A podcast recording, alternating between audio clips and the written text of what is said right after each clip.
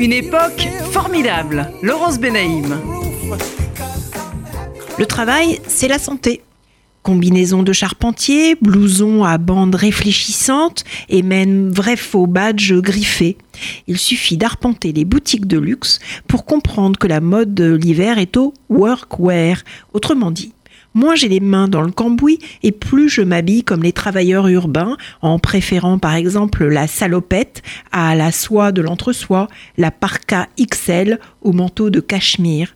À moi, la tenue des boueurs du samedi soir, la combi des beaux quartiers. Pas mal, non? L'idée de déambuler avenue Montaigne ou sur la 5e avenue en ayant l'air d'avoir fabriqué un chargeur sur pneu ou essayé la dernière pelle mécanique de Caterpillar.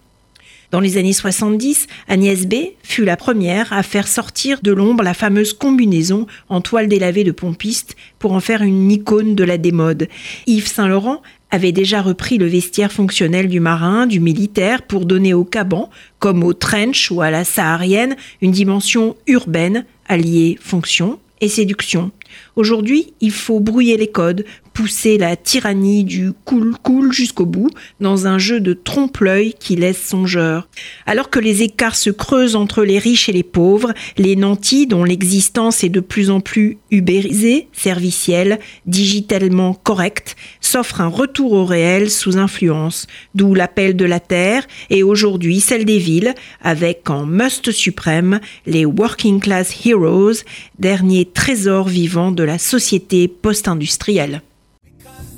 Laurence Benaïm est l'auteur de Versailles et la mode aux éditions Flammarion.